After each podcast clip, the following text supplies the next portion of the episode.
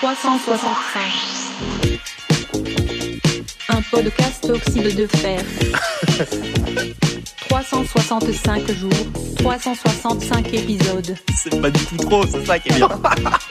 Présenté par Thomas, Oui, c'est moi. Yvan, Ouais, chelou l'ambiance. Étienne J'ai regardé des films pas ouf. et Florian.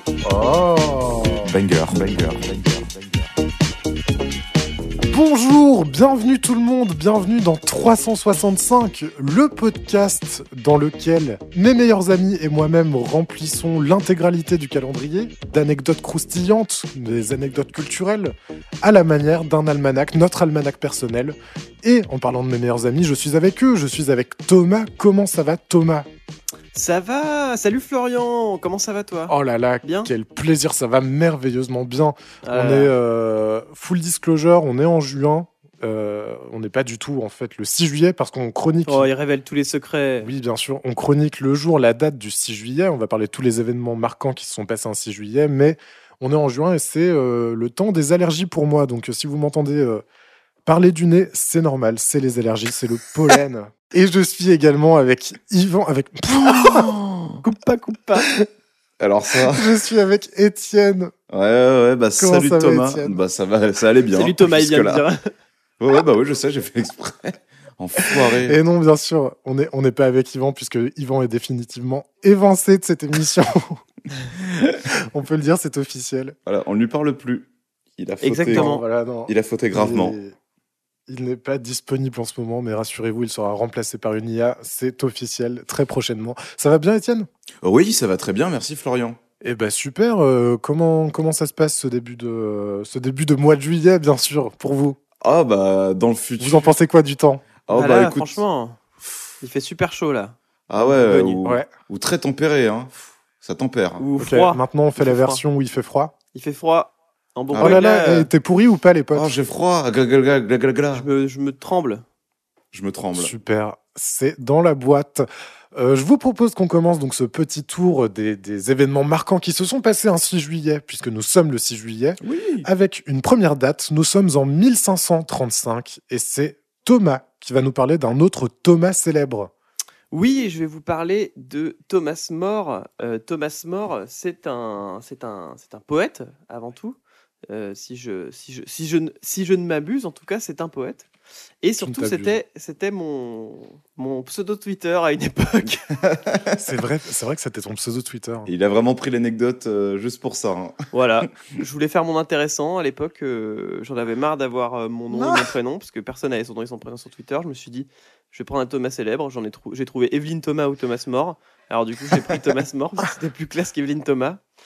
Cela Euh. dit, personne mettait euh, son nom et prénom, sauf moi, qui était un énorme euh, gogol. Ouais, ouais. Et Exactement. Et un jour, je me suis dit, en postulant pour un truc, euh, pour une, une offre d'emploi, je me suis dit, je vais taper quand même mon nom et mon prénom. Et ce qui ressortait, c'est un site avec mon nom et mon prénom qui est un- une espèce d'agrégateur de tweets sur toutes les, tous les tweets que tu as fait quand tu mettais un hashtag d'émission télé. Et en fait, les tweets n'existaient plus, mais le site existait toujours et les, et les tweets étaient toujours référencés. Ah, donc nos tweets se touchent pas à mon poste quand c'était encore sur France 4. euh, Exactement. Donc quand tu tapais ton mon prénom et mon nom, tu t'avais euh, ah ouais euh, énorme cette blague de sa mère dans Ondar. ah ouais Nouna énorme la vanne machin. Ah putain, quand on faisait les live tweets de... des primes de Ondar. Bah exactement. Et donc du coup ça m'a un peu terrorisé. Donc j'ai euh, j'ai essayé par tous les moyens de faire déréférencer ce truc. J'ai contacté le euh, le webmaster comme on disait en 2012 de. Faut pas que mes patrons sachent que je regardais euh, Ondar. La honte, t'imagines? Non mais il y avait pas que Ondar, il y avait des trucs obscurs. Et du coup ça a marché. Le mec a supprimé euh, bien bien gentiment. Ah putain, ça a été accepté. C'est- Ouais, ça a été accepté. J'ai juste envoyé un mail. euh, je, je lui ai dit, euh, si vous voulez, je vous, le- je vous donne même euh, une, une photocopie de ma carte d'identité. Il m'a dit, non, non, pas de souci, c'est bon, je le fais. Et puis voilà. Très propre. Bravo webmaster. Euh, des petites, euh, d'autres petits trucs sur Thomas More? Euh, non, Sur non, vos pseudos sur Internet? Euh, bah, moi, mes pseudos, ça a été Thomas More. Et puis après, mon pseudo que j'ai depuis toujours, euh, Son Thomas. Qui était euh, Son vraiment. Thomas. Son Thomas. une, euh, qui était une euh, qui est une référence à Dragon Ball Z puisque j'étais fan de Dragon Ball Z bien sûr quand j'étais quand j'étais petit collégien Ah ouais, ça vient de là? Donc du coup j'ai gardé ce pseudo bah ouais Ah bon? Bah oui Pourquoi? C'est quoi la ref? Mais tu savais très bien, Étienne, je t'ai déjà dit. Ben, moi, j'étais persuadé que c'était une référence à Doctor Who et que. euh, Mais non. je, sais- Quoi? Je sais pas. et que- Pourquoi? Bah, parce que tu me parlais tout le temps de Doctor Who alors que j'en avais rien à foutre. Mais non, euh, la- je te ferai dire que les premières fois qu'on s'est parlé, j'en ai, je, je ne regardais pas encore Doctor Who, donc c'est pas possible. C'est faux. Tu mens. Ah si, c'est vrai. Bon, déjà un mensonge vrai, dans, cette émission, dans cette émission. En tout cas, euh, non, c'est Ah. par rapport à Son Goku, quoi. Ah, d'accord. Ah Voilà. Oh putain. Waouh. Gros choc dans la, choc dans la Chelou l'ambiance. Waouh. En l'ambiance. bon, bah voilà. que hein. ça vous... Bon, c'est un bah- sujet qui vous passionne. Ça a été quoi tes pseudos, toi, Flo? Je crois que t'avais pas tête d'ampoule sur Skyrock? Oh putain, alors, ouais, ouais, si, j'avais un, un, un Skyblog parmi tant d'autres qui s'appelait floflo-xx-tête-d'ampoule. J'ai sorti des vieux trucs, là. J'avais euh, x3-floflo-du 71. euh, et en parlant de Skyblog, j'ai eu un Skyblog euh, fan Harry Potter où je faisais, euh, je faisais une fiction où quand t'arrivais sur le blog, c'est comme si t'arrivais à Poudlard. Ah ouais. Le truc avait 50 pages. Il y avait tout un système de d'argent avec des commentaires que tu t'échangeais. Et euh, le truc a fait un bid monumental. Ça n'a jamais marché. Alors que je me suis fait chier comme, euh, comme rarement Incroyable. dans ma vie. Eh ben, putain, quelle histoire, mec. Bah écoutez, voilà pour, euh, à moins que vous ayez quelque chose à rajouter sur vous, vos pseudos, Thomas Sinom. Sinom. Euh, Ouais, Sinom, c'est vrai que je me, à chaque fois que je monte les podcasts, euh, une fois sur deux, Thomas dit Sinom pour dire Étienne. Mais oui, mais Oui, parce je que me sur dis, je sais Discord, pas il si les s'appelle gens Sinom. Alors du coup, quand je regarde tout de suite le Discord, bah, je l'appelle Sinom. quoi. Oui, Ça vient d'où Sinom J'en d'ailleurs j'en ai aucune idée. En fait, vraiment, euh, que ce soit pour les pseudos ou pour les noms d'animaux, moi, je me suis dit, quand j'ai créé le mien, il me faut un truc en deux syllabes. Et euh, le Y, c'était pas souvent utilisé dans les pseudos. Et euh, ce qu'il faut savoir, c'est qu'il y a longtemps, je jouais à World of Warcraft et euh, j'avais un, j'avais un chevalier de la mort qui s'appelait Ice Démon. Et en fait, je me suis dit, je vais essayer de faire un diminutif ou un anagramme. Et du coup, euh, Ice Démon, Ice, euh, Mon, Sinom. Allez, vas-y, Banco. Je trouve ça, je trouve ça horrible comme anecdote. C'est tellement pragmatique, nul. Ah bah ouais, hein, bah, j'ai jamais vendu Il du rêve. faut hein. deux syllabes pour mon pseudo. Ouais, mais un truc qui se retient, tu vois, deux syllabes, c'est bien. hein. Bah, la preuve, c'est que je dis, Eh ben. je dis plus que ton vrai prénom. Ah euh, oui, qui, pendant qui en a trois, donc euh, oui. Ouais, non, t'as raison finalement. Bah ouais, ça, hein, voilà. ça marche bien. Une parenthèse bien trop longue par rapport à un mec dont je ne connais rien.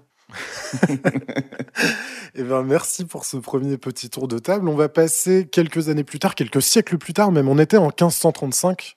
On va passer en 1885 et c'est la date de la première vaccination contre la rage par Louis Pasteur. Et c'est Thomas, encore une fois, qui va nous en parler. Pasteur.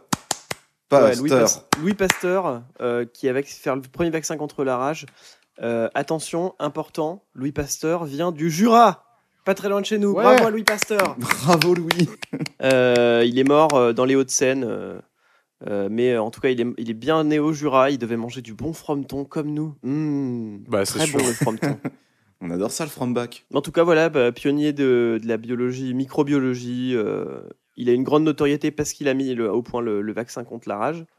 Euh, donc, je pense que tout le monde le connaît grâce, grâce à ça. De toute façon, je ne sais pas s'il a fait d'autres choses à part, euh, à part le, si, le lait pasteurisé, peut-être. Oui, c'est ça, c'est tout à fait lui. Hein. C'est lui hein, qui a fait les- le truc sur la fermentation qui, qui s'appelle maintenant l'effet Pasteur. euh, euh, Oui, pour- oui. pasteurali- pasteuralisé. Quoi? Je- J'ai fait un AVC euh, en direct là. Pasteurisé. Il y avait un petit filet de bave sur la caméra. Vous l'avez pas vu, vous, mais Ouais, petite, euh, petite info aussi, on enregistre toujours les dimanches matins, donc c'est pour ça que c'est compliqué au niveau de les- des syllabes. ah ouais, putain. En tout cas, voilà, un grand dur, scientifique qui, euh, qui a découvert le vaccin contre la rage. Euh, On le, on le remercie pour ça. Merci, force à toi. Merci pour le vaccin contre la rage. Merci, Loulou. Merci, merci beaucoup. Et ben on va rester au 19e siècle, on va parler de Guy de Maupassant. C'est encore Thomas, Thomas là, il nous fait une triplette de début Oh d'émission. là là. Euh, c'est la mort de Guy de Maupassant Une brochette en d'anecdotes. 1893. Il y a vraiment des grands anniversaires euh, aujourd'hui, euh, aujourd'hui le 16 juillet. Et euh, bah, Guy de Maupassant, voilà, un écrivain, Après, journaliste. il est mort, hein, pardon. Il est mort, le. Ah, c'est l'anniversaire de mort, oui, oui. Anniversaire de mort. Oui, il est mort, il est Ah, mort. pardon, oui. C'est un écrivain, d'abord. Il est journaliste qui est né le 5 août, mort le 6 juillet, donc euh, c'est un mec de l'été un peu. Euh, il est mort dans le 16e arrondissement. Étienne, un petit petite anecdote sur le 16e Euh, je déteste. Ok. Normal. Ouais. Et euh, bon pote à Gustave Flaubert et à Émile Zola. Voilà, bon pote. La chance. Oh, les Et dîners. euh, il, a fait, il a fait six romans. Oh, les qui- podcasts qu'il devait faire. c'est ce qu'on fait quand on est potes, on fait des podcasts, non? Ouais, c'est ça. Hein. Il a fait six romans. euh, Bah sinon, à quoi bon être pote si tu peux même pas faire des podcasts euh, Bah ouais. Hein. Si tu peux pas les monétiser tes potes, il y a aucun intérêt. Donc gros pote à Bientôt. Flaubert et Zola. Et euh, du coup, il a fait six romans qui ont marqué pas mal euh, la littérature française, qu'on aime ou pas. Genre Une vie, Belle amie, Pierre et Jean, euh, Boule de Suif. Ça, c'est des, nouvelles boules de Suif. Il, a, fait pas mal de nouvelles, c'est pour ça qu'il est le plus connu. Et Belle amie, bah, moi je me rappelle qu'on nous a obligés à le lire au lycée. C'est un enfer, bel ami. Autant Pierre et Jean, c'était plutôt agréable, c'était assez sympa. Mais autant bel ami quand t'es étudiant, elle ou même pas, c'était vraiment un enfer. C'était long, insupportable de pathos. C'était chiant. J'avais beaucoup aimé. Ouais, moi non plus, j'avais, moi aussi j'avais, dé- j'avais détesté. Ah ouais, trop les La seule raison pour laquelle j'aimais bien, c'est que je faisais euh, tout le temps la blague à Florian parce qu'on était fan de Muse et le chanteur s'appelle Matthew Bellamy. Et du coup, je lui montrais le livre et je disais Matthew. Waouh. bah après, Voilà. vous êtes toujours fan de News, hein. T'en parles pas au passé. C'est hein. c'est comme ça que notre amitié est Oui, née. oui, hein. oui, bien sûr. C'était vraiment que basé sur ça. Bah, bien sûr. C'était cette, cette blague. C'est à ce moment-là. Euh, c'est tout pour Guide Maupassant? C'est tout pour Guide Maupassant. Merveilleux. On va, on va changer de siècle. On va passer en 1907 et on va parler de la naissance cette fois-ci. euh, toujours dans le domaine de l'art, d'une d'une grande, incroyable euh, artiste. Il s'agit de Frida Kahlo. Et oui, Étienne, Et oui, Frida Kahlo, donc euh, cette formidable artiste mexicaine, donc qui est née un 6 juillet. Donc elle est évidemment connue pour ses autoportraits de, donc forcément d'elle-même, avec ce mono-sourcil. Et d'ailleurs, est-ce que vous savez pourquoi Frida Kahlo se représentait avec un mono-sourcil? Parce qu'elle a un monosourcil? Ouais. Alors oui, mais non, parce qu'elle n'en avait pas toujours et c'était un petit peu euh, abusé euh, ses traits dans ses tableaux. Elle se battait contre les, les canons de beauté? Euh, écoute, euh, en tout cas, elle, ce qu'elle disait, c'est qu'elle aurait déclaré que euh, sur son visage, à part ses sourcils et ses yeux, elle n'aimait rien d'autre. Ah, ok. Mais voilà, donc euh, on rend hommage à Frida Kahlo qui est née euh, le 6 juillet 1907. Euh, bon anniversaire Frida. Et euh, film plutôt cool, un biopic plutôt cool avec euh, Salma Hayek que je vous recommande. En tout cas, euh, grande peintre, grande peintre, Frida Kahlo. Oui, oui. Oui, oui. Et puis moi, euh, moi je me rappelle qu'on avait, on nous avait fait regarder son film aussi. La prof d'espagnol nous avait fait regarder le film. euh, Oui, c'est vrai. Le biopic. Et euh, bah, je vous conseille aussi, si vous écoutez des podcasts, vous avez peut-être déjà entendu, mais je vous conseille l'épisode de Culture 2000 sur Frida Kahlo qui est très bien et Ah, qui en parleront complet. mieux que nous. Beaucoup Oui. mieux que nous. On va passer à la naissance d'une d'une autre femme très importante en 1923. Euh, c'est Thomas qui va nous en parler.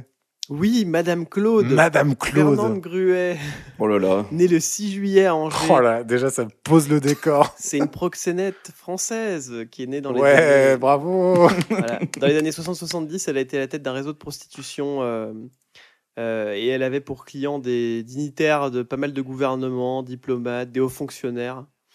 Et, euh, et son, su- son surnom, c'est devenu une antonomase. Vous savez ce que c'est une antonomase Florian, tu dois savoir, toi.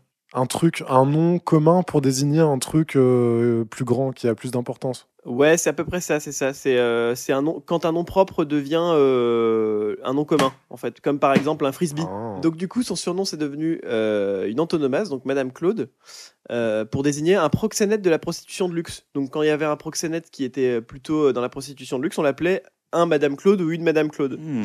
Euh, donc de- des origines plutôt plutôt modestes. Et en fait, elle, a monté. euh, je pense qu'il pourrait y avoir une série sur Madame Claude. Je pense. Elle a, fréquenté les milieux du banditisme. euh, elle s'est prostituée elle aussi au tout début. Et ensuite, en- dans les années 50, elle a, entrepris une prostitution de luxe qu'elle animait par téléphone. Ce qui était un luxe dans les années 50, hein, parce que pas tout le monde qui avait le téléphone pour le coup. Et euh, du coup, les prestations elles étaient réservées plutôt à l'élite, des hommes politiques, des artistes. Et voilà, elle, a fait des trucs vraiment, vraiment louches. Elle, elle raconte, elle raconte, euh, elle, a, elle a raconté pas mal de trucs euh, qui étaient faux. Elle a obligé des filles à faire de la chirurgie esthétique euh, pour, pour, pour travailler pour elle. Elle, avait, elle avait à peu près un groupe de 500 prostituées, je crois, à un moment. Donc c'était vraiment une grosse, Ouais. grosse. c'était une grosse entreprise pour le coup. Et en fait, elle, elle réglait Wow. toutes les factures de ses filles. Ses filles, elles pouvaient faire. elles pouvaient faire n'importe quoi, chirurgie esthétique, acheter des fringues, etc. Et en échange, les filles travaillaient pour elle après, pour la rembourser. Donc du coup, elle les payait pas forcément, elle, elle remboursait des fois leurs achats, quoi. Hmm. Bon, Donc euh, un peu, euh, un peu toxique. euh. chelou, Madame Claude. Aïe, aïe, aïe. Et surtout, il y a, il y a plein de. Elle, elle a jamais dit qui avait été ses plus grands clients. mais elle laissait les journalistes dire et surtout elle, Ah. quand c'était vrai, elle ne répondait pas généralement. Elle disait, elle disait non quand c'était pas vrai, quand c'était vrai, elle répondait pas pour pas dire oui. Mais euh, on lui prête euh, John Kennedy par exemple euh, aurait aurait fréquenté ces établissements, voilà Kadhafi, le, le neveu du roi Farouk, je- que je ne connais pas du tout D'accord. mais euh, très important de le signaler. Et ensuite, bah, on, on le sait, ça a été démantelé, hein, les, les maisons closes, etc. Donc, euh, donc elle, elle est tombée. Elle a été condamnée à 10 mois de prison avec sursis, 11 millions de francs d'amende. Euh, mais du coup, elle s'est dépêchée d'épouser un citoyen suisse pour obtenir sa nationalité. Et elle s'est Ah. enfuie aux États-Unis en 77. Aux États-Unis, elle a ouvert une, pâtisserie, mais euh, ça a fait faillite. Et euh, pour obtenir la green card, donc la carte verte qui permet de rester aux États-Unis, elle s'est remariée avec un barman homosexuel. Elle a Oh. ouvert un restaurant qui s'appelait Le Canard et elle s'est fait appeler Claude Cook. Vraiment, elle n'est pas allée chercher très loin. Elle s'est dit Je serai cuisinière, je vais m'appeler Claude Cook. Letter Cook, Letter Cook. Elle a été Cook. dénoncée finalement au service de l'immigration et euh, elle s'est dit Bon, là, de toute façon, ils me cherchent plus, mes ennuis fiscaux et tout, euh, c'est fini. Je pense que je peux rentrer en France tranquille. Elle est rentrée en France. Elle a racheté une ancienne bergerie, mais elle a été arrêtée en 85 Oh là là. euh, et elle a purgé un an et demi de prison. À la sortie de prison, elle est devenue euh, vendeuse de jeans, elle a fait plein de trucs. Elle a, elle a, en 91, elle a tenté de monter un nouveau réseau de prostitution sous un faux nom, Mm. avec une douzaine de prostituées euh, dans le marais. ça, a- ça a été à nouveau démantelé. Elle a été, euh, elle a été arrêtée. euh, elle a été arrêtée juste après. Et malheureusement, elle a, été, bah, elle a été condamnée à 6 mois de prison, bien heureusement, avec 30 mois avec sursis, 1 million de francs d'amende. Et euh, ensuite, euh, elle, a eu, euh, elle, a, elle a eu 3 ans d'emprisonnement, 5 ans d'interdiction de séjour, privation de droits civiques, etc. Et, et, et du coup, elle a été incarcérée pendant 10 mois et elle, est- elle est morte en, dans, en- dans les années. elle est morte en 2015 2015, ouais. à la suite d'un accident vasculaire Ah ouais. cérébral. Ouais, elle, est, elle est morte il y a pas longtemps. hein. Ah putain, incroyable.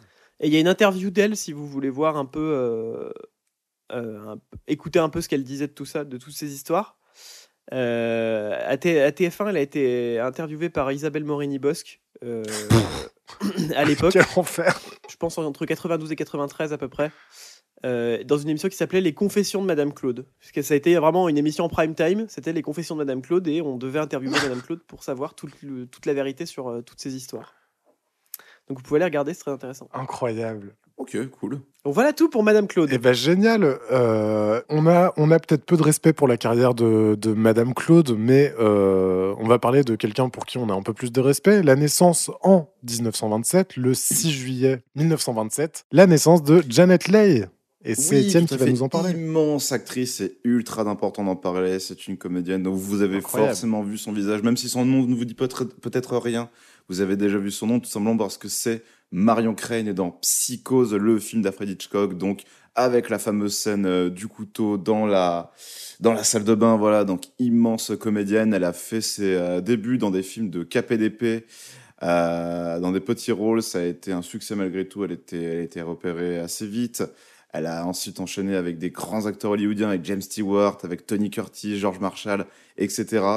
Euh, donc évidemment, comme Rocco pour Janet Leigh, donc c'est euh, évidemment Psychose, mais euh, moi, celui que j'aime beaucoup, c'est La soif du mal d'Orson Welles, et même plus ou moins toute la filmo de Orson Welles euh, en général, euh, Orson Welles, du coup, La soif du mal, ça s'ouvre avec un espèce, donc non pas de plan séquence, mais de plan long, puisqu'il y a un cut dans cette même séquence, donc c'est un plan long et pas un plan séquence, qui est absolument incroyable pour l'époque. C'est un long travelling en arrière qui commence en haut comme ça, avec une Janet, Janet Leigh qui est sublimée. Euh, voilà, c'est incroyable. Je vous recommande euh, La soif du mal. L'APA aussi également avec elle qui est euh, trop bien. Et en tout cas, on voulait lui rendre l'hommage. Et en plus, c'est la maman Oui. de euh, Jamie Lee Curtis qu'on aime aussi euh, beaucoup ici. Donc on les embrasse toutes les deux. Et euh, un gros bisou à Janet Leigh. Carrément. Gros bisous à elle. euh, Gros bisous à elle. Quelques années plus tard, il y a la naissance d'un autre monstre du cinéma. Et euh, Étienne va continuer à nous en parler. Il s'agit de Jean-Pierre Mocky, Et il est où ce con de Perchman? Voilà. évidemment. C'était bien sûr pour passer ça. Euh, Jean-Pierre Molky. Et oui. Ouais, par exemple, par, exemple, exemple. euh, là on est en, on est en juillet, c'est sûr qu'il joue au Molky. Mm. Bah oui, Jean-Pierre Molky. T'envoies un petit, un petit bâton là dedans et puis tu le renverses, puis ça te fait des points. Un petit rosé molki là. Mm. Ouais, franchement. Mmh. C'est bon? On a fait toutes les blagues? On peut quand même dire ces, euh, ces films en tant que réel. Donc c'est un évidemment euh, acteur, euh, réalisateur, scénariste, producteur et dans ces films euh, Euh, dans les films qu'il a réalisé, il y a réalisé, pardon, il y a un drôle de paroissien, donc je vous recommande avec Bourville, euh, parce que tous les films avec Bourville sont à regarder. Euh, un autre avec Bourville, c'est La Cité de l'Indicible Peur, qui est peut-être le préféré des gens. C'est euh, une comédie avec euh, policiers, donc euh, voilà, c'est pas mal. Et puis après, le reste, moi j'avoue, je ne les ai pas vus, mais il est bon quand même de les citer. On a Amor l'arbitre, Solo, Les Compagnons de la Marguerite, Le Miraculé et plein d'autres. Et un petit dernier avec Bourville, La Grande Lessive en 68. Euh, donc voilà, bon anniversaire à Moki et ce compte Perchman. si vous n'avez pas la ref, tapez Moki, euh, Perchman, vous verrez juste euh, Jean-Pierre Moki, donc un réalisateur imberbe, un imberbe, Ah non, pas un berbe. hein. insupportable. Un berbe. Après, il est imberbe aussi. euh, Enfin, il a. Ah non, c'est un ours, le mec. euh, Surtout sur que dans cette photos, vidéo, j'ai est- des souvenirs de. Il a un gros collier de barbe. Ah oui, c'est vrai, putain. Mais en tout cas, voilà, tapez Moki, euh, Perchman, et c'est vraiment Moki qui, en- qui fout une ambiance de merde sur un plateau parce que le Perchman n'est pas là pour tourner et il gueule moteur, moteur, moteur Vraiment tout du long et euh, aujourd'hui sur les plateaux encore. Jean-Pierre euh, Mokwidich. Et aujourd'hui encore sur les Non, mais plateaux. c'est un arrêtez de vous. Jean-Pierre Moki de, de lui, ça se fait pas. Jean-Pierre aujourd'hui- Moquincaillerie. J'arrête là. Mokish Jean-Pierre Moquin-Caillery, non mais. bah, le titre de l'épisode, malheureusement. Jean-Pierre Mokakairi. Allez. Jean-Pierre Mokiri. Et ben, merci à lui. Ouais, bah, merci au hein. Perchman malgré tout. Ah oui, hein. Jean-Pierre Et Mokishta. merci au Perchman de. Ah putain, merde, ça y est, il est... on l'a démarré, on on peut plus, peut l'arrêter maintenant. Bon, j'ai pas le temps d'attendre, hein, moi. Ça devient. Mais écoutez, il, il- le perchman n'est pas là. Tu te rends compte? Mais c'est une plaisanterie, ça. Allez, tournons. Qu'est-ce qu'il fout, ce con? Qu'est-ce que tu fous là-bas? Viens là, nom de Dieu Oh, mais qu'est-ce que tu allais foutre là-haut? Il est con, celui-là aussi. Oh Allez, moteur Vite, vite, il y a le Allez. soleil qui va sortir, mes enfants. Allez, moteur Moteur Vite au départ, allez, allez, allez. Moteur Moteur Vas-y, vas-y, Jean-Pierre. Moteur Moteur Allons-y. Moteur Oh putain, moteur Tiens, euh, Étienne et Thomas, vous qui êtes experts des transitions, comment faire transitionner ces deux sujets suivants? Bah, un Bah. homme qui menait à la baguette euh, ses équipes comme Jean-Pierre Oh c'était très bon. certainement George W. Bush. Comme l'armée américaine en Irak. Exactement. Exactement. Oui, ou un monstre du cinéma, un monstre tout court. Et donc, euh, Un 1946, monstre du cinéma, un monstre tout court, ça marche bien. la naissance de George W. Bush. Ouais. Imaginez le petit bébé Bush là, Bébouche. avec ses grosses joues. Oh non, Bébou, tu as Bébouche. encore envahi l'Irak. Bébouche. Qui a besoin de bol, Bébouche.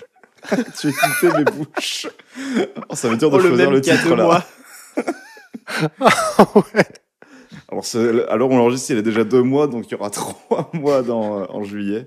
En tout cas, George W. Bush, donc fils de euh, Bush euh, senior, euh, donc président des États-Unis de euh, 2001 à 2009 et gouverneur du Texas de 95 à Oui, 2009. le Texas. Oui, le Texas, le fameux Texas. Euh, bon, bah voilà, pas grand chose à dire de Bush à part qu'il est détestable. Si vous voulez avoir, sachant qu'il est aussi représenté de manière souvent assez parodique avec ses grandes oreilles et son visage un petit peu en triangle. Euh, si vous voulez voir des œuvres qui se foutent de sa gueule et là où c'est très drôle, il y a évidemment les, les South Park de la saison, euh, je dirais de la saison 7 à la saison euh, 11, je dirais quelque chose comme ça, où vraiment Bush est lui-même représenté dans les South Park et euh, il passe vraiment pour un gros euh, teuteux.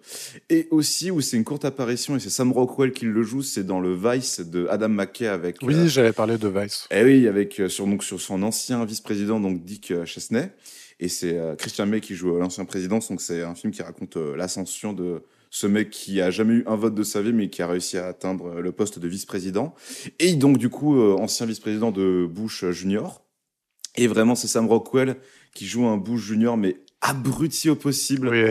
euh, complètement à côté de la plaque, très peu intelligent, très peu, très peu éclairé, vraiment euh, complètement lunaire et c'est extrêmement drôle, c'est très, Très bien fait. fils à papa aussi. le film euh, est très bien hein, d'ailleurs, euh, au-delà de la transformation physique. Le euh, film est exceptionnel. ouais, ouais, au-delà de la transformation physique de Christian Bale où on, récup- on se souvient un peu de ses rôles juste pour, euh, pour cette trans- transformation physique, que ce soit pour The Machinist ou euh, Batman. Euh, là, la performance, elle est quand même euh, frappadingo. Permettez-moi cette expression. Oui, carrément frappadingo, oui, je pense. Mm. Et puis même dans le contenu, on rentre quand même dans le détail sur euh, les décisions qui ont mené justement à la guerre en Irak. Oui, complètement. Complètement. Et puis on peut voir vraiment la, la bipolarité de, euh, Mm. des États-Unis avec démocrates et républicains, comme quoi c'est vraiment juste un nom et une étiquette, mais que euh, les valeurs pouvaient souvent rester les mêmes. Enfin bref, on vous recommande. Et puis surtout, le, il y a un espèce de montage un peu euh, YouTube, je pourrais dire, dans Vice, avec vraiment Ouais. un truc un peu parodique, mais un peu lourd, sans être vraiment. bah, sans être vraiment lourd en fait, mais pas très subtil on va dire, mais ça reste très bien fait, puis ça détonne un petit peu et ça tombe vraiment à un bon moment, c'est très bien rythmé, donc c'est incroyable. Enfin bref, voilà, donc pas un bon anniversaire à George Bush malgré tout, qu'on emmerde, mais euh, regardez euh, South Park euh, en général et euh, Vice. On parlait de 1946, on parlait de monstres américains. Le même jour est né euh, sur cette terre et sur, euh, sur, en Amérique est né un monstre du cinéma et de l'Amérique et de la, de la terre entière. Il s'agit de Sylvester Stallone. Ah non, mais un véritable monstre. Alors sachez pour nous que quand Thomas a gueulé, ça a saturé, on n'a pas entendu, on a juste entendu Adrien étouffer. Moi, moi j'ai pas entendu la fin, mais mon cerveau a recomposé le son et j'ai entendu, euh, j'imagine, un vomi à la fin. Euh, non, c'était juste bon, Enfin bref.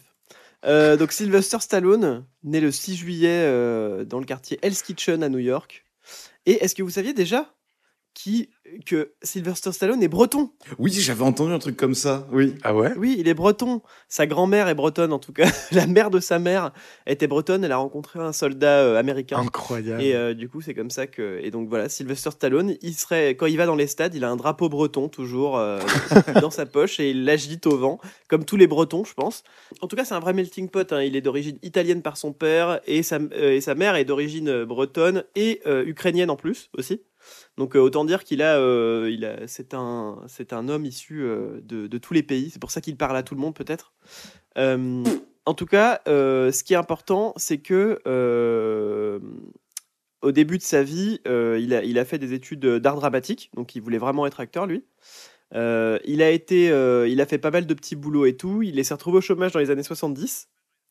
Et surtout, il s'est retrouvé sans domicile fixe. Ah. En fait, il était vraiment dans la grosse merde. Il cherchait des tournages, il cherchait des trucs pour, euh, pour gagner de l'argent. Il trouvait rien. Mais il a Donc, pas commencé dans le poussé- porno, euh, Stallone Ce qui l'a poussé à tourner un film érotique. Ah oui, oui. Euh, The Party at Kitty and Studs. Euh, il a touché Oh. pour ce rôle un salaire de 200 dollars. Ah, j'allais dire, j'allais dire 200 C'est sa première apparition au cinéma. Eh ben, Euh, et en fait, il faut savoir qu'après le, le triomphe de Rocky, le film est ressorti. On en a déjà parlé pour Marilyn Monroe où elle avait fait un petit rôle. Le film est ressorti avec son nom à l'affiche. Ouais.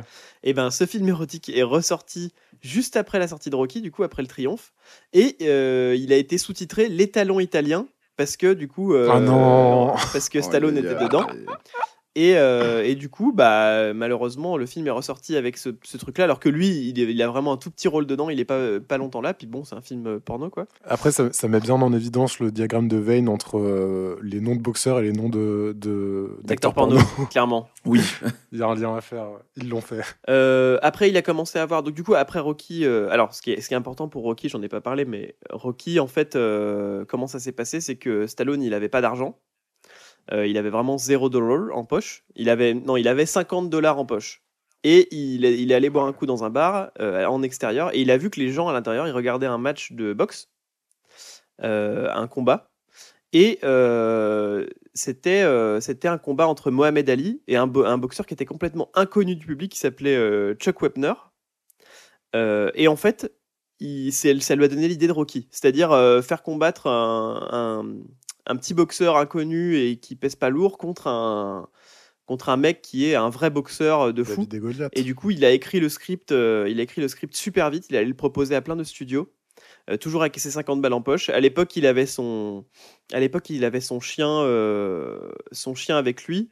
Euh, malheureusement, pour euh, subvenir à ses besoins, il a dû vendre son chien Oh non. euh, pour pouvoir euh, résister un peu, ce qui lui a fait gagner euh, une centaine de dollars, je crois. Il l'a vendu 100 dollars, je crois. J'ai envie de chialer, c'est horrible. C'était horrible. C'est horrible, putain. Il a, il a proposé le script à pas mal de gens. Et en fait, euh, on lui a proposé euh, une sacrée somme. Je sais plus combien on lui a proposé, mais on lui a proposé euh, plusieurs milliers de dollars pour acheter le script. Mais Stallone, il a refusé plusieurs fois de le vendre parce qu'il voulait absolument être le premier rôle. Et tous les gens qui, qui voulaient acheter le script voulaient le donner à quelqu'un. Et le réaliser. Non, il voulait surtout être le premier rôle. C'était ça qui l'importait le plus. Ok, d'accord. Le, le premier rôle, il a été proposé à Robert Redford, euh, Burt Reynolds, euh, Ryan. O'Neill, euh, James Caan. Euh, et personne voulait le donner à Stallone en fait, sauf que Stallone, il a, à chaque fois, il a dit, bah écoutez, si vous voulez pas que ce soit moi, bah ça sera, vous aurez pas le film en fait. Et euh, au bout d'un moment, ça, ça a marché. Ils l'ont, ils l'ont accepté pour être euh, Rocky. Et puis, bon, voilà, c'est le succès qu'on connaît. euh, il a cartonné dans ce film. euh, Il a eu des récompenses dans tous les sens. ce qui l'a poussé à faire ensuite Rambo, un film sur un vétéran du Vietnam SDF. Ça, c'est, il y a eu des grosses réactions en France à cause de, Rambo, hein. Parce qu'il il est devenu l'image de l'Amérique fière et patriotique des années 80. euh, Ouais. Donc du coup, il a été pas mal moqué par les nuls, par les guignols de l'info en Alors, France. je, je- je me permets un peu de Monsieur contraster. Sylvestre. Je me, ouais, bah, je me permets un peu de contraster pour Rambo. Euh, justement, on a souvent cette image que le premier Rambo, c'est l'image qu'on a avec vraiment euh, Rambo qui réécrit euh, la guerre du Vietnam. Mais vraiment, regardez le premier Rambo, c'est pas du tout euh, ça. C'est d'ailleurs, il est quasiment jamais au Vietnam. Oui, oui. Non, euh, pardon. Rambo dans le 1. C'est vraiment à partir du 2. Et euh, C'est à 3, cause de Rambo 2, oui, pas de Rambo 1. Oui, parce c'est de ma. Rambo 1, c'est vraiment l'histoire d'un soldat qui a des PTSD de, euh, de la guerre du Vietnam et c'est vraiment quelqu'un souvent filmé en plan large qui, est, qui erre seul, qui est surtout encore, euh, bah, comme la guerre du Vietnam a été perdue, qui se fait juger par, euh, qui est pas considéré comme un héros et qui se fait juger justement par ses compères américains. Et c'est vraiment un peu la détresse de ce personnage euh, de soldat. Euh, donc, euh, donc voilà, c'est euh, pas confondre avec Rambo 2 et 3 où vraiment il réécrit l'histoire. ouais. Rambo 2, révisionnisme, il euh, est, c'est, c'est à partir de Rambo 2 que c'est éclaté. Rambo 1 est très très bien. Voilà, il, il fait plein de choses ensuite. euh, il joue dans des films qui marchent plus ou moins, succès mitigé, genre euh, Haute Sécurité, euh, Cobra, Les Faucons de la Nuit. voilà, plein de petits films qui marchent pas forcément. Il connaît pas mal d'échecs dans les années 80, 90 aussi, quand il laisse derrière lui les personnages de Rocky et de Rambo. Euh, il, il tente Ouais. un peu la comédie, mais ça marche pas. Euh, L'embrouille est dans le sac. euh, Arrête où ma mère va tirer. Je me souviens de les avoir vus, mais c'était pas. Il était, c'était malheureusement, c'est pas des gros succès non plus. Euh, il revient au cinéma d'action ensuite avec Cliffhanger, Demolition Man, euh, L'expert, euh, qui sont des vrais succès pour le Trop, coup. trop bien, euh, Demolition Man. Et Cliffhanger même, trop bien. Putain, la bande, regardez la bande-annonce de Cliffhanger. Elle a pas mal vieilli. Elle a pas, euh, elle a bien vieilli et elle est vraiment incroyable. Ça les donne toujours encore envie aujourd'hui. Il y, a un, film de fou qui lui, fait un, énorme succès critique, c'est euh, Copland avec de James Mangold euh, en 97, où il incarne un shérif fatigué et bedonnant. Il prend 20 kilos pour ce rôle et euh, il, a, beaucoup d'excellentes critiques sur ce, rôle. Il est très très bon dedans. Dans les années 2000, grosse traversée du désert. Ses plus gros films, c'est-à-dire que c'est Taxi 3, Spy Kids 3. Voilà, autant dire qu'il n'y a pas grand-chose qui se passe. C'est vrai qu'il il est le passager de Samina série à un moment. C'est vrai. Ouais, au tout début du film. Et euh, ça, revient, ça revient ensuite quand il sort euh, Rocky Balboa, qui est euh, pas mal axé sur la nostalgie en 2006. Euh, donc gros succès critique, gros retour. Et du coup, il refait un John Rambo. Donc il s'appelle aussi John Rambo. Il appelle pas ça John Rambo 6 ou Rocky Balboa 6. Il, fait, il, il- il fait euh, directement avec le nom et le prénom pour dire que c'est les, les derniers. quoi. Et ensuite, il explose pas mal avec Expandables, qui sont des films euh, qui n'ont oui. pas un gros succès critique, mais qui ont un succès en tout cas de, au public, puisqu'ils sont beaucoup vus, qui rassemblent, ça rassemble, en fait, c'est des films qui rassemblent toutes les grosses stars de, des ciné- du cinéma d'action. Euh, dans le premier, il y a Jason Statham, Jet Li, Terry Crews, Dolph Lundgren. Et même Steve Austin. Ouais, Stone Cold Steve Austin, Mickey Rourke aussi, Schwarzenegger, Bruce Willis. Euh, voilà, donc il y y a un- il y a un paquet de monde. Et en 2010, il fait pas mal, il fait, il produit pas mal de films aussi. euh, euh, il refait des Expandables. euh, donc euh, voilà, il, autant dire qu'il a, qu'il, qu'il a quand même encore la cote. En ce moment, il y a des affiches pour une série. Apparemment, c'est la première et la seule série qu'il qu'il a faite de sa carrière. euh, J'ai vu ça. Ok, j'ai pas vu ça. Tulsa-King, la série. Euh, il a, il a du coup, il a pas mal tourné aussi dans, il a tourné dans les Suicide- tous les Suicide Squad, je crois. Non, 2 3 il me semble. Et euh, il a joué, il a joué King Shark dans euh, le remake de Suicide Squad, dans Suicide Squad 2. Euh, C'est drôle parce que effectivement, le, on le reconnaît pas puisque c'est un requin. Mais c'est, mais c'est drôle. Euh, à, à Ouais, savoir, je sais pas pourquoi ça lui va bien. euh, à savoir qu'il a déclaré euh, aimer Donald Trump aussi, c'est important de le savoir. Ah, Euh, Mais, bah, en quelle année? Après, après, sa, euh, après la victoire de 2016. Hmm. Et voilà, euh, au niveau de sa vie privée, euh, je vais pas rentrer dedans parce qu'il n'y a rien d'intéressant.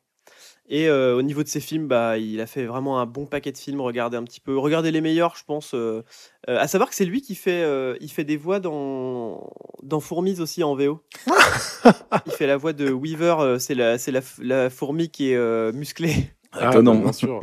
Fourmise, euh, grand film, euh, mais grand film très chelou de, de mon enfance, hein, clairement. Ouais, moi j'ai pas des bons souvenirs de Ouais, Fourmise. ouais, ouais. Je l'ai pas revu. euh, moi, depuis. j'ai des, j'ai des, j'ai plein de souvenirs très précis. C'est ça qui est dingue en fait. Je me souviens pas que je kiffais le film, mais je me souviens que j'ai, j'ai des souvenirs hyper précis, mais et un peu effrayants en fait. Ouais, c'est ce qu'on appelle la mémoire traumatique. littéralement. Et puis un peu effrayant. Puis je sais pas, ça avait l'air vraiment d'un film pour adultes pour moi. Tu sais, il y avait des sujets hyper. euh, Tu vois, au début, il est chez le psy, quoi. La fourmi, elle est chez le psy au début. Oui, c'est oui, le- le complètement. premier- la première séquence, il parle, il parle à son psy, quoi. C'est une référence au Soprano, je pense. Bref, voilà pour Fourmise, on en reparlera peut-être. euh, on en reparlera peut-être à la sortie de Fourmise. Ah, Mais en j'espère. tout cas, voilà pour, euh, voilà pour, euh, voilà pour euh, Sylvester Stallone et sa vie, son histoire. Et euh, ouais, votre euh, Stallone préféré, si vous en avez un? Mon préféré, alors moi, il est nul, il est vraiment nul, mais en fait, je l'ai vu euh, ado et je le trouvais incroyable quand j'étais ado. C'était euh, un, un- il y en a c'est un où il y, a un- il y a un pont qui s'effondre et il est croisé en dessous, il est coincé en dessous avec des gens. Euh, ah, Daylight, Daylight. Ah, Et il est vraiment nul, hein. il est vraiment pas bien, mais je me souviens que quand j'étais ado, je le trouvais incroyable. Sinon, c'est euh, Rocky. euh, Rocky, bah, Rocky, hein, il est vraiment très bien, Rocky. hein. Ouais, bah ouais, moi aussi c'est ça, c'est Rocky 1, euh, film incroyable. Pareil, un petit peu comme euh, Rambo 1, euh, on a l'imagerie de Rocky qui, qui colle un peu à, à la peau du truc, mais si vous voulez vraiment euh, regarder un, un très bon Rocky, regardez au moins le 1. Il est Bah, ils sont pas tous bien, mais je suis, je suis, je suis- moi, c'est vraiment nostalgique. Mon père, il adorait Rocky. euh, on- je les ai Ouais, tous bah ouais. matés. Et mon frère, il est toujours très fan de Rocky. Alors, je, je- c'est hyper nostalgique, mais je les aime tous, les Rocky, euh, même s'ils sont pas tous bien. Ah, tout- j'ai une tendresse pour les Rocky, quoi. À savoir que pour euh, Rocky 4, qui est au moins un peu mon plaisir coupable, même s'il est euh, évidemment moins bon que les autres, Rocky 4, euh, donc c'est Stallone qui le réalise et il a eu un truc très malin sur le tournage, c'est que il a tourné les scènes de fin de combat au début. Ah, Et donc du coup, les scènes de, début de combat donc sont à la fin sur le tournage. Et en fait, c'est pour que c'est un espèce de dynamisme crescendo, pour que le début paraisse un peu plus long, un peu plus sloppy, et que ça monte vraiment au fur et à mesure en puissance dans le montage final, où vraiment du coup les scènes de fin qui sont euh, un peu plus euh, un peu plus un peu plus euh, rythmées, soit justement avec des acteurs qui sont en pleine forme et tout machin. Donc euh, c'était une petite astuce que Stallone a trouvée, euh, c'est vraiment une bonne idée. Ça fait un ordre pas un ordre chronologique, mais en termes de montage et en termes de ce que tu vois après derrière, le résultat, c'est assez. euh, ouais, c'est ça, de l'énergie. Donc du coup, ça rend vraiment bien ah, euh, bien. d'avoir fait comme ça. Carrément. Euh, eh ben, merci à tous pour cette belle rétrospective de la carrière de Stallone. On lui souhaite bien un bon, un bon bien du courage. Ah oui, quel rêve Ah, d'ailleurs, euh, truc que j'ai pas dit, Ah. sa bouche tordue, c'est à cause de. À l'accouchement, en fait, il, il a été sorti au forceps C'est vrai? Et ça lui a bousillé un muscle du visage euh, qui Ah, est ok. resté paralysé. C'est pour ça que son truc, euh, c'est pour ça qu'il a la bouche un peu tordue. Voilà, je savais pas. Ok, je pensais qu'il avait un bec de lièvre et qu'il a retiré. Oui, moi aussi, je pensais à ça. Et bah, quelqu'un qui n'a pas un bec de lièvre, mais qui a un- une bouche de légende, qui souffle dans des trompettes comme personne, c'est Louis Armstrong, qui est né euh, en 71, 6 juillet 71. Louis Armstrong, euh, mort le 6 juillet 71, donc c'est son anniversaire de mort, malheureusement. Bon Ah, mort, de- pardon. De, mort. Euh, on l'appelait euh, Deeper Mouse, Sketchmo, Sketch. Scatman. Euh, Sketch, à savoir que c'est l'abréviation de Sketchel Mouse, qui est littéralement bouche sacoche. Ouais, bah, parce que du coup, il avait une très grande bouche pour, euh, pour balancer tout cet air dans sa trompette. Donc, c'est un musicien euh, afro-américain, pas mal enraciné dans le gospel et le blues. Et il, a- Armstrong, il a fait partie de, de ceux qui ont fait un courant musical national et populaire euh, du, du jazz. En fait, il a, ils ont créé le jazz euh, à cette époque-là. Euh, il, il avait un grand charisme, des- un talent de trompettisme de fou. Il a aussi popularisé le scat, qui était basé sur l'improvisation. C'est un style vocal où tu chantes des sons qui n'ont pas forcément de sens, mais qui, qui, font, qui font de la belle musique. Ouais. Allez écouter Scatman, peut-être, il en a fait une carrière. Miles Davis, qui est aussi un, un grand musicien, euh, compositeur et trompettiste de jazz, il a dit une phrase qui est, qui est, qui est déjà assez. euh, qui montre à quel point c'est quelqu'un d'important dans la musique. Il a dit Dès qu'on souffle dans un instrument, on sait qu'on ne pourra rien en sortir que Louis n'ait déjà fait. oh Donc, là du là. coup, c'est beau, ça montre que il avait déjà. Tout le monde pensait qu'il avait Le déjà tout dit. quoi. Respect. Euh, Il y, a- il y a Scatman aussi qui lui a rendu hommage dans sa chanson Everybody Jam. Donc n'hésitez pas à écouter cette chanson. Et Claude Nougarou qui lui a rendu hommage dans sa chanson Armstrong, qu'on a tous appris à l'école. Moi, je me souviens Eh avoir oui. appris à l'école Armstrong, je ne suis pas noir, je suis blanc de Je suis peau. blanc de peau. Exactement. Donc n'hésitez pas à aller l'écouter aussi si vous êtes jeune et que vous avez jamais chanté cette chanson à l'école. Bah voilà, dites-vous que nous on l'a tous chanté à l'école, donc euh, n'hésitez pas à aller l'écouter.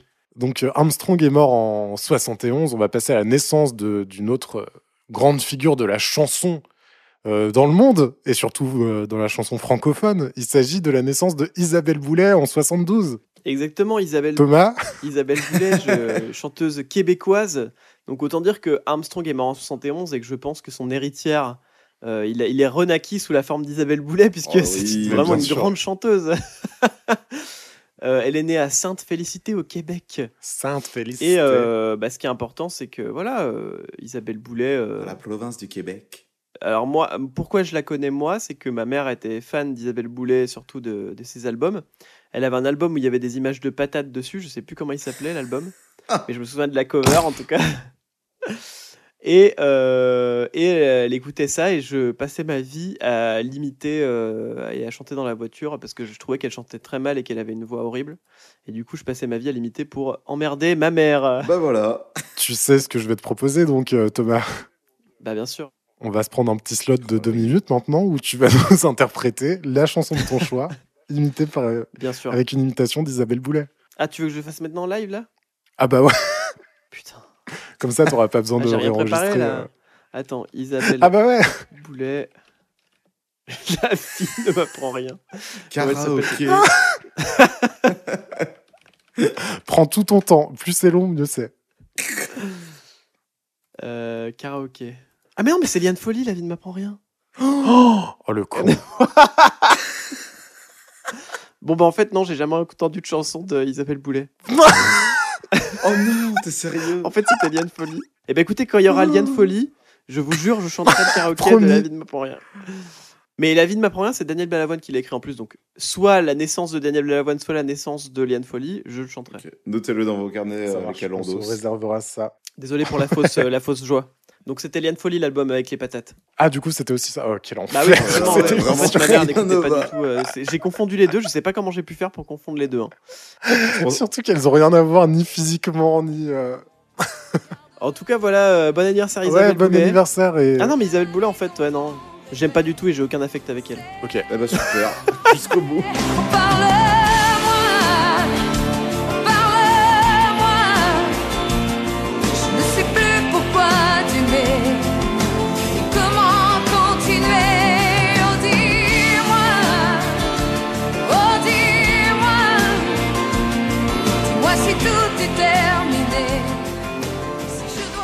Va passer en 2020, le 6 juillet 2020. Il s'agit de la mort de Ennio Morricone. Ennio Morricone, Ok. euh, compositeur italien, euh, compositeur de musique de film, principalement évidemment connu pour ça.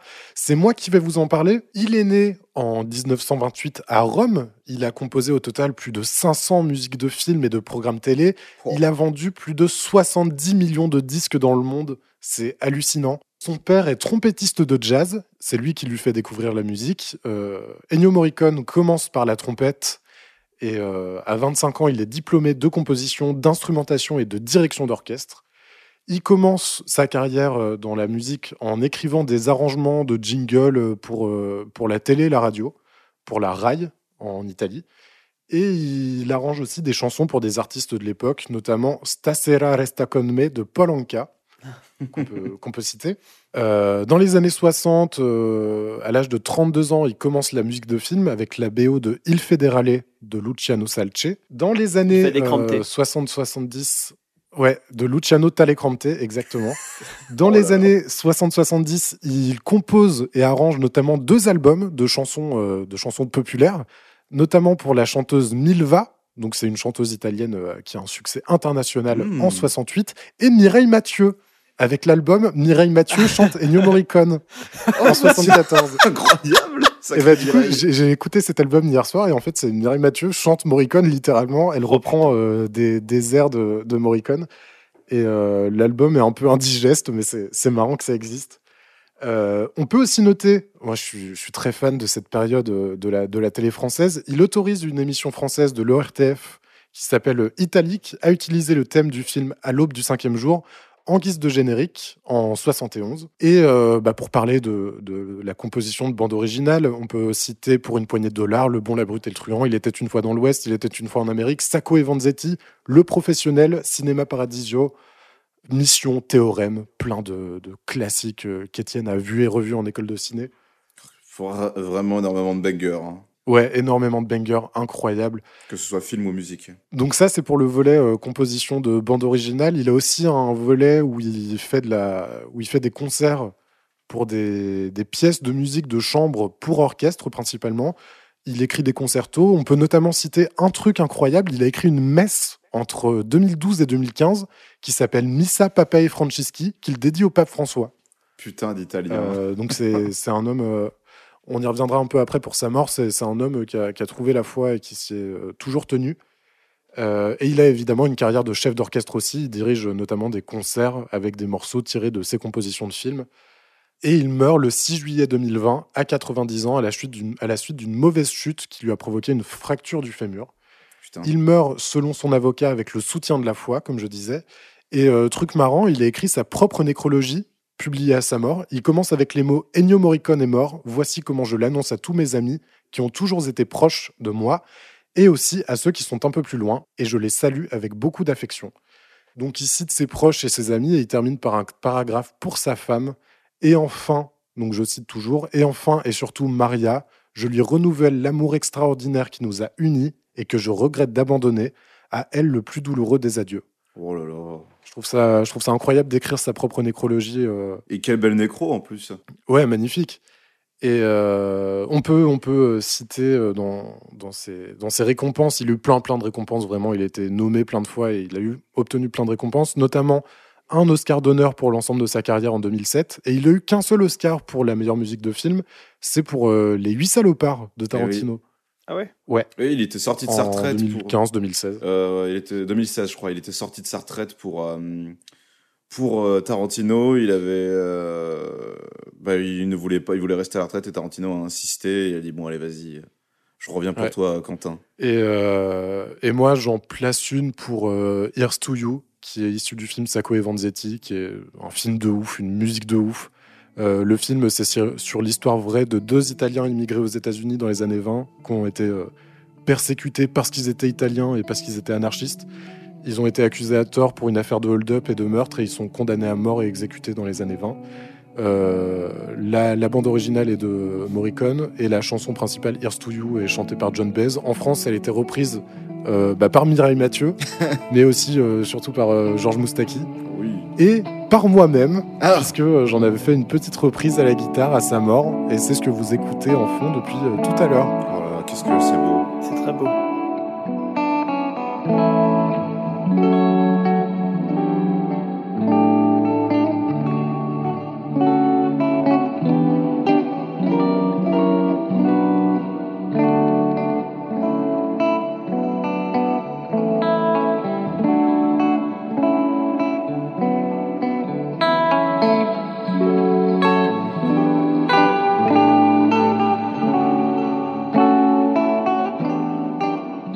Hommage, euh, hommage poignant à Morricone, euh, sa vie, son œuvre, sa carrière, même sa mort qu'il a, qu'il a réussi à sublimer.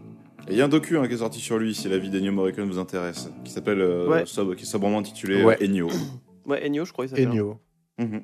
On va parler de jeux vidéo Euh, Bah oui, Pokémon Go, jeu vidéo mobile. 2016. Pokémon Go sorti le 6 juillet 2016 aux États-Unis. Euh, il est sorti le 13 juillet en Europe, donc j'aurais pu en parler aussi euh, la semaine prochaine. 13, 14, euh, 15, 16 juillet. Bah, il est T'en sorti. reparlera la semaine prochaine. Super, j'ai hâte. Non. Et euh, c'est un jeu vidéo, un des premiers jeux vidéo fondés sur la localisation et qui utilise la réalité augmentée. Euh, à savoir que Niantic, l'équipe qui a fait Pokémon Go, ils avaient déjà un jeu qui ressemblait à celui-là avant, et c'est pour ça que Nintendo est allé les chercher pour dire on a trop envie de faire ça, par pitié développez-le pour nous. Euh, à savoir que Euh, Pokémon, ils avaient déjà fait une blague comme ça. Il y avait un, je sais plus, je sais plus à quelle date ils ont fait ça, mais quelques années avant, ils ont fait la blague en mettant des, en faisant apparaître des Pokémon sur Google Maps, euh, en disant ah vous allez pouvoir capturer des Pokémon près de chez vous, etc. euh, pour un 1er avril, je crois. Et en fait, ça a tellement eu un succès qu'ils se sont dit mais en fait pourquoi on le ferait pas, euh, pourquoi on le ferait pas dans les années à venir, développer un truc comme ça. euh, euh, et à savoir que euh, au lancement, Euh, il, est, il est sorti une semaine avant aux États-Unis. Et euh, du coup, en France euh, et en Europe, on l'avait pas, on l'avait pas, et les gens allaient le télécharger, les télécharger la version américaine illégalement, etc., sur des sites, euh, pour l'avoir avant, tellement c'était une grosse sensation. Et C'était il a dépassé localement ou mondialement le nombre de téléchargements de Twitter, Tinder, WhatsApp, Snapchat. Et il a fait monter l'action de Nintendo de 93% en une semaine à la bourse de. Tokyo. Donc c'est un truc euh, Oh. vraiment mais gigantesque quoi. De toute façon, l'expression vache à lait pour Pokémon, ça marche vraiment. hein.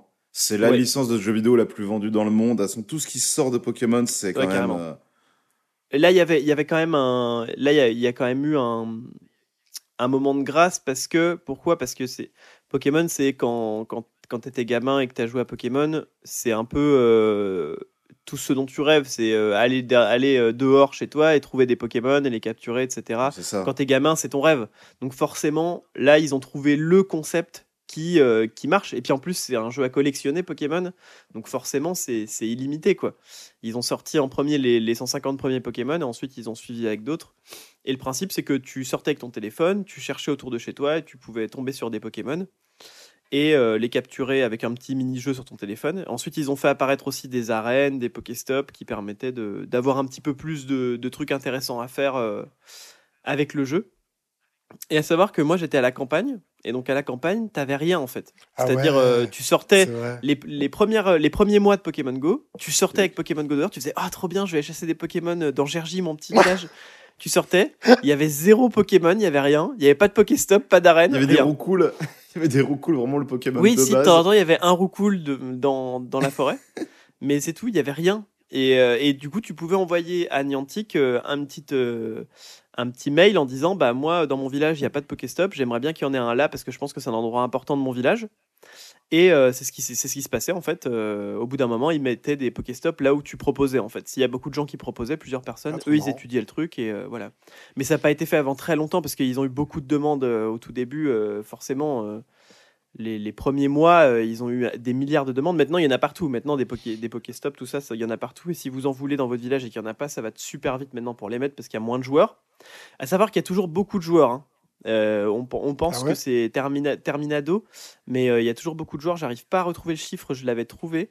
Mais euh, ça, ça se joue toujours quand même beaucoup. Il y a toujours des mises à jour. Là, en ce moment, ils sont en train de rajouter encore des, des Pokémon. Il y a les combats qui avaient été rajoutés il y a quelques, il y a quelques années aussi. Le jeu est gratuit. hein. Gratuit, mais si tu veux avancer plus vite, c'est bien de mettre quelques, quelques euros dedans. Et, et surtout, ce qui est dingue, c'est l'effet que ça a eu sur les gens euh, au tout début, quoi.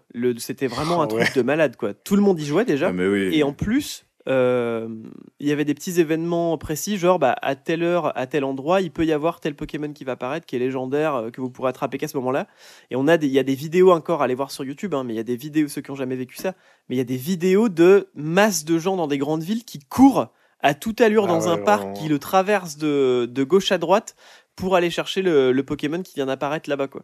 Mais c'est ça, c'est vraiment un fou. truc de fou. Et quand tu le vois en vidéo, c'est déjà impressionnant, mais quand tu le vis en vrai, Ouais. c'est encore plus dingue. Vraiment, je m'en souviens, j'étais à la Villette avec des Bah, amis en pareil. 2016, et vraiment, euh, tu vois vraiment une foule de gens qui courent donc de- devant toi dans la direction opposée et tu te dis mais qu'est-ce qui se passe? Tu t'attends à une attaque à la bombe tu t'attends à des trucs comme ça fait non non il y a un low class dans le parc de la Villette au loin bon d'accord putain qui est même pas un Pokémon non plus euh, très légendaire ou très rare quoi tu vois mais c'était quand même euh, un événement parmi tant d'autres et ça créait mais des mouvements de foule et c'était c'était impressionnant mais d'ailleurs il y a eu des, des restrictions par rapport à ça certaines villes qui ont euh, qui ont restreint les mouvements foule restreint les, euh, les événements dans Pokémon à cause de ça à New York notamment où il y avait eu euh, bah, des cohues où des gens se marchaient dessus il y a eu des blessés et tout enfin c'était euh, Bah, il y a eu des interdictions, hein. il y avait des panneaux interdiction de Pokémon Go à tel endroit ou tel endroit. Dans certains pays, il y a eu des, des interdictions formelles de jouer à Pokémon Go à, à des endroits. quoi. C'est ouf. Moi, je, moi, je me souviens aussi de l'été où tu sortais vraiment. euh, J'arrivais pas à dormir, j'étais ado, c'était l'été, euh, tu sors avec euh, tes copains, à 3h du mat, t'es dans les rues, et tu joues à Pokémon Go, et le pire, c'est que tu croises d'autres gens sur leur téléphone, euh, la tête baissée, tu en train de jouer à Pokémon Go, Ouais, tu vois, donc euh, vraiment, il y avait une vie nocturne et tout. Et même à Chalon-sur-Saône, euh, je me rappelle, je me rappelle d'Étienne qui vient à Chalon-sur-Saône. Ah oui Carrément, un- une, c'est pas une grande ville, quoi. Et il arrive vers une arène, il la prend, il voit, il voit, putain, mais on, on l'a repris. Et il y avait un gars en face de lui qui le regardait, qui était en train de reprendre l'arène. Du coup, tu dis, attends, c'est vraiment- dingue, parce que ça faisait déjà, ça faisait déjà bien, euh, bien un an et demi, deux ans que c'était sorti, donc euh, on s'attendait pas à ce que quelqu'un reprenne direct la reine. C'est Oui, c'est ça, vraiment. Et puis, me regardez mal. Ça faisait des rencontres et tout. Il y a vraiment des gens qui, qui ça a aidé à sortir. Moi, je sais que En vrai, c'est euh, super mignon, c'est trop Ça bien. m'a aidé à sortir aussi. Oui. Ça m'a aidé pas mal à sortir aussi quand c'est sorti et qu'il a commencé à avoir des Pokémon à Gergy. J'ai jamais autant marché dans mon village que pour ça. C'est un peu triste, hein, mais, mais par contre, ça m'a fait découvrir mon village autrement. Surtout que c'est pas un jeu où tu as tout le temps le nez sur ton téléphone pour le coup. C'est un jeu où tu marches et dès que tu vas croiser un truc, hop, tu t'arrêtes, tu vas sur ton téléphone et ensuite tu repars. quoi. Oui, parce que t'as des bonus euh, si tu marches plus, tu vois. Donc, ça sert à rien de regarder ton téléphone juste en marchant. euh, C'est ça. Après, tu peux attraper des Pokémon ou quoi, mais ton téléphone vibre quand un Pokémon est proche de toi. Mais euh, le podomètre était assez bien fait pour que tu pouvais, bah, comme Ouais. tu dis, ne pas avoir regardé tout le temps sur ton téléphone, oui. La Thaïlande, ils ont bien saisi le truc. Il y a eu des, il y a eu des attentats à un moment en Thaïlande et du coup ils avaient bossé avec Niantic pour qu'ils installent des Pokéstops dans les lieux touristiques pour faire revenir un peu les gens en Thaïlande. Et euh, ils ont battu le record de nombre de téléchargements en un mois pour un jeu avec 130 millions de téléchargements euh, en, une en un mois, pardon, Putain. Putain. et 206 millions de dollars de revenus. Euh, donc c'était c'était vraiment un truc de fou.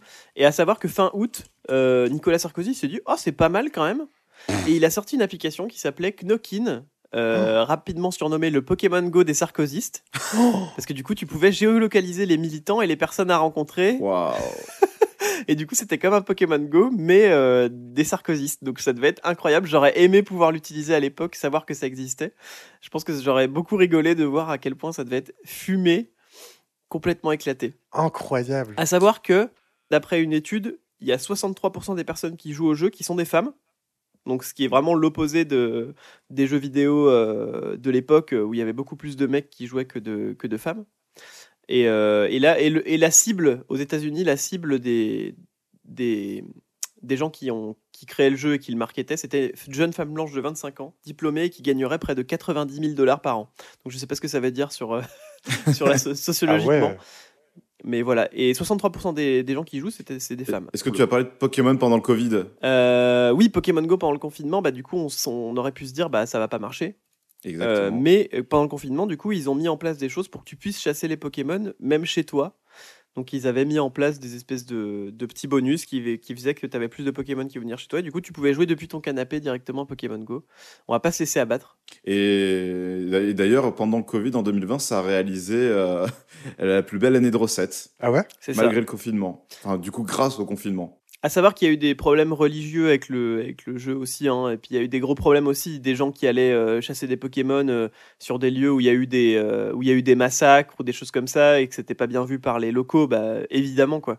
Il y a des gens qui allaient jouer au jeu à- dans des anciens camps de concentration, etc. C'était, c'est horrible quoi. Oui. Et en Turquie, il y a, il y a le chef des imams qui a condamné le jeu parce qu'il mine la valeur des lieux où les gens prient. Euh, parce qu'il y a des Pokémon qui avaient été trouvés dans une mosquée, alors il était tout fâché. et, euh, euh, et voilà, il y, a- plein de. En France, il y a, aussi un, chef de la direction de la protection des installations qui a dénoncé que plusieurs sites du ministère, dont les zones de défense hautement sensibles, qui abriteraient des Pokémon. Et donc, du coup, pour lui, c'est un scandale qu'il y ait des Pokémon là-dedans, parce que c'est c'est des zones sécurisées où t'as pas le droit de rentrer, quoi. la zone 51. Et il y a eu beaucoup d'accidents de circulation euh, par des conducteurs qui jouaient au volant ou des gens qui traversaient putain. euh, pour aller chercher un Pokémon et qui, euh, qui faisaient pas gaffe euh, et qui se faisaient écraser. Donc euh, voilà, il y a eu plusieurs interdictions dans certains lieux. Euh, Il y, a- il y a des temples, euh, des temples indonésiens où il y a, il y a des- il y a- il y a Pokémon Go et une croix dessus barrée pour dire t'as pas le droit de jouer à Pokémon Go dans le temple, quoi. Normal. Voilà, voilà pour Pokémon Go, grosse sensation de l'époque. Trop bien, merci Thomas pour, euh, pour ça. On a fini pour euh, les anecdotes, pour les jeux vidéo. On va passer au film maintenant. Ah, on va en bouffer de la péloche, les amis, surtout dans ce 6 Oh là là, Qu'est-ce juillet. qu'on en bouffe avec lui On, com- oh, des- oui, bah oui, bien sûr. On commence en 1962 avec Le crime ne paie pas de Gérard Houry. Euh, ensuite, en 1988, Nuit de folie de Chris Columbus. 2005, et j'ai appris son existence, et ça me paraît fou que euh, je n'en ai pas entendu parler autour de moi. C'est un film qui s'appelle Eros, qui est un- une triple ré... Tu connais? Bah non, je viens de voir, euh, pardon, je viens de voir sur Discord et j'avais pas vu avant. C'est impressionnant, oui. Non, mais voilà, donc c'est une choréale, mais à trois personnes, donc de Antonioni, de Soderbergh et de Wong Kar Wai, donc ils sont trois euh, excellents réalisateurs, voilà. Et euh, le fait que donc du coup il y a une film, donc c'est un film qui est divisé en trois parties. Et donc chaque partie est réalisée donc par un réalisateur. Donc je ne sais pas ce que vaut le film. Euh, il a été sélectionné à Cannes et dans des festivals euh, européens. Mais euh, voilà, en tout cas, je ne savais pas que ce film existait et donc je le regarderai. Donc c'est un film qui date de 2005, Eros, et ça a l'air incroyable. Donc tant qu'on est dans les recos de ces réals, Wong Kar je vous recommande évidemment In the Mood for Love, qui est un des meilleurs films romantiques de tous les temps. Et tant qu'on est dans des recos de céréales, moi je vous conseille les Kellogg's, les trésors. 2005 toujours, nous avons la guerre, la guerre des mondes vrai de, que c'est bon, putain. de Steven Spielberg, donc le remake euh, avec euh, Tom Cruise, qui est pas un bon Spielberg, mais bon, qui euh, les gens euh, leur donnent des lettres de noblesse aujourd'hui en disant oh c'est pas si mal machin et tout. Non, je ne trouve pas. De toute façon, dans 10 ans, on va dire que le BGG, euh, le bon gros géant, ça va être un bon film, alors que franchement, c'est très bof. Euh, 2011, un film qui aura marqué nos adolescences, c'est Casse Départ, donc de Thomas et Gijol et Fabrice Oh là là, et ouais. avec eux. Euh, Liberté, Égalité Nique ta mère voilà, ça c'est toute une génération sera marquée. Euh, 2016, on a Tarzan, donc le live action de, euh, de, de Disney, donc euh, réalisé par David Yates. Euh, et 2016, on a un de mes films préférés de tous les temps, que je vous en, euh, je vous en parler Ah un petit peu, qui est incroyable. C'est en plus d'être un de mes meilleurs films de tous les temps, c'est une de mes meilleures expériences ciné. C'est The Strangers de Na Hong Jin. Donc euh, Na Hong Jin, il a réalisé, euh, il a, c'est son troisième film, troisième long métrage. Il a réalisé avant The Chaser et The Murderer. Euh, celui d'avant, donc c'était The Chaser et c'était donc une course poursuite euh, sur tout le film. Et ce qui contraste de fou, c'est que du coup The Chaser, c'était un film avec un rythme assez rapide, c'était euh, beaucoup cuté, avec un montage assez vif, assez dynamique, caméra épaule, donc euh, pas très précis, avec vraiment plus on se focalise sur le fond, donc qui était cette course poursuite que la forme. Et là, c'est un contre-pied total avec The Strangers, avec je crois de souvenirs quasiment aucun plan épaule, que des plans travelling euh, d'Oli qui sont très euh, qui sont très jolis, qui sont très fluides, tout, tout est millimétré, tout est cadré, où vraiment tu as des belles, euh, des belles peintures. Et donc, du coup, ça contraste beaucoup par rapport à ça. De quoi ça parle The Strangers? Bah, Je vais vous le dire. La vie d'un village de montagne est bouleversée par une série de meurtres aussi sauvages qu'inexpliqués. L'enquête de police piétine alors qu'une épidémie de fièvre se propage et mène à la folie meurtrière les habitants de la petite communauté. Sans explication rationnelle à ce phénomène, les soupçons se portent sur un vieil étranger qui vit en ermite dans les bois, attisant rumeurs et superstitions. Euh, je vais pas vous spoiler évidemment euh, le film parce que euh, il a beaucoup de très bons twists euh, et que l'intrigue est vraiment incroyable. C'est super bien rythmé. Il y a un triple mélange des genres, donc euh, ça commence sur un polar, ça tourne en fantastique pour finir à l'horreur. Donc vraiment c'est euh, assez fou et assez original d'avoir ça. Surtout les transitions sont ultra fluides et sont super bien faites. Euh, c'est un film qui est vraiment euh, boueux et poisseux et c'est euh, un peu en, contradiction avec, ce qu'on peut trouver dans les films sud-coréens où ça se passe souvent à, Busan ou dans les grandes villes, dans les grandes villes et c'est un peu un parallèle à faire avec Memories of Murder qui se passe aussi dans la campagne sèche de Corée et qui est aussi un polar, un film policier. Euh, Qu'est-ce que je peux vous dire d'autre? Euh, il y a une notion de racisme aussi avec euh, du coup le notion, les notions d'un nouveau venu, donc un nouveau voisin qui est japonais, donc qui n'a pas le même, la même culture que les Coréens, qui n'a pas les mêmes, tout simplement la même culture. Et d'ailleurs, le personnage n'a même pas de nom, il est le japonais pour renforcer cet esprit vraiment de racisme un petit peu sous-jacent. Le chef opérateur, c'est le chef-op de Snowpiercer et de Parasite, donc qui sont deux bangers.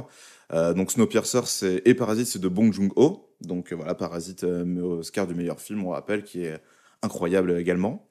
Il y a pour moi un des meilleurs screamers entre guillemets de l'histoire du cinéma, Ouais. qui apparaît à un moment incroyable où en fait au lieu que au lieu de jouer avec un son qui est amplifié ou quoi, justement ça joue avec un silence et une caméra fixe en contre-plongée. Donc j'en dis pas plus pour euh, pas vous euh, pas désamorcer euh, le truc euh, si vous verrez le film, mais ce screamer est incroyable, il te fait vraiment sortir de ta chaise.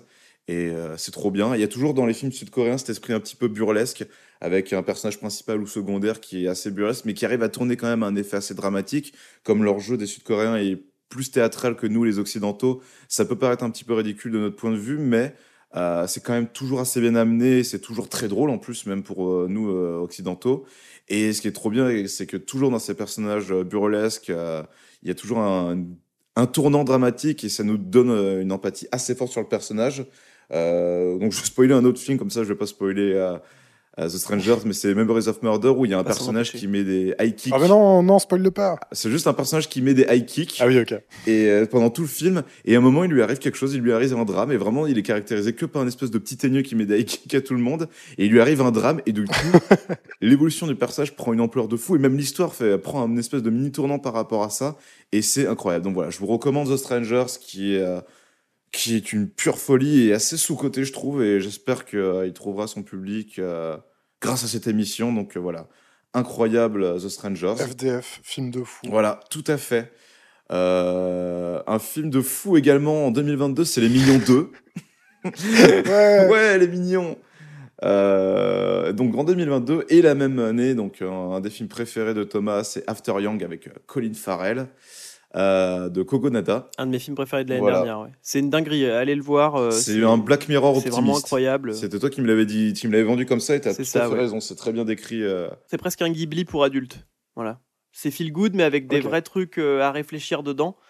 Et, euh, et euh, un rythme hyper différent de nos, films, euh, de nos films habituels qui est vraiment très cool. À part que le réel, c'est pas filmer les personnes de couleur. Ah. Tout, euh, tout est génial sinon.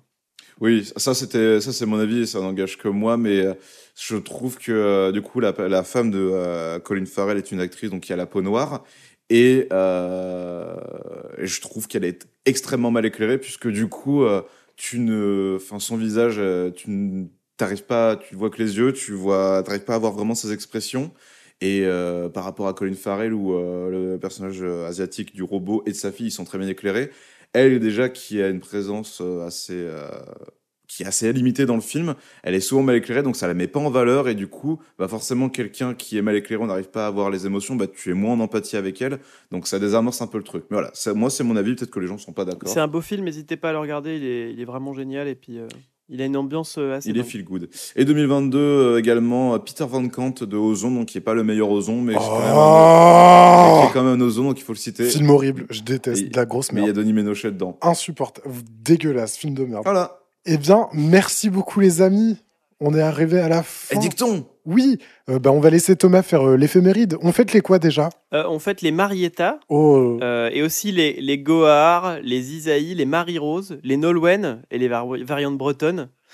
Euh, Nolwenn avec un E à la fin. Et les Sexbru les Sexburges. En fait, les Sexburges, donc un prénom euh, très Sexe, commun. Donc savoir si vous Bah, voulez euh, fête, appeler votre enfant Sexburge, euh, Oh, sa, c'est fête, sa fête sera... Sexburge Sa fête, c'est aujourd'hui. On se moque pas. hein.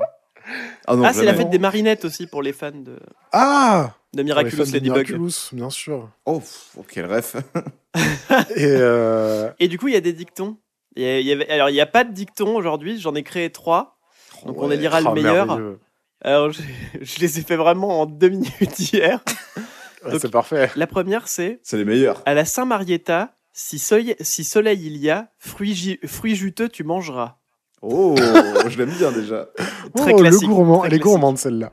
Cocotte. Pour la Saint-Marietta, achète un Beretta. Donc les Beretta, c'est des, flingues. Ouais. Plus moderne celle-là, plus moderne. Euh, c'est pour, les jeunes qui ont joué à Call of Duty. T'es un malade. Et enfin, le dernier, c'est à la Saint-Marietta, s'il pleut ce jour-là, de la journée ne respire pas, peut-être tu mourras. Oh, c'est joli. Il y a toujours un dicton où euh, il n'y a pas de rime. T'aurais dû en faire un vraiment Ah où oui. ça désamorce le truc. À la Saint-Marietta, mange des- du thon en boîte. Waouh Super impro, mec. Je pense que je choisirais celui-là, moi. Moi aussi. Euh, Moi, je, je vais choisir le Beretta. Non, les fruits juteux. Je vais choisir le la Beretta. Saint-Marietta. On dirait, on et dirait qu'il est dans un magasin d'armes. Euh, moi, je vais choisir le Beretta, s'il vous plaît. On est, on est quel jour, s'il vous Un plaît menu Beretta. Ah, bah la bonne fête marinette.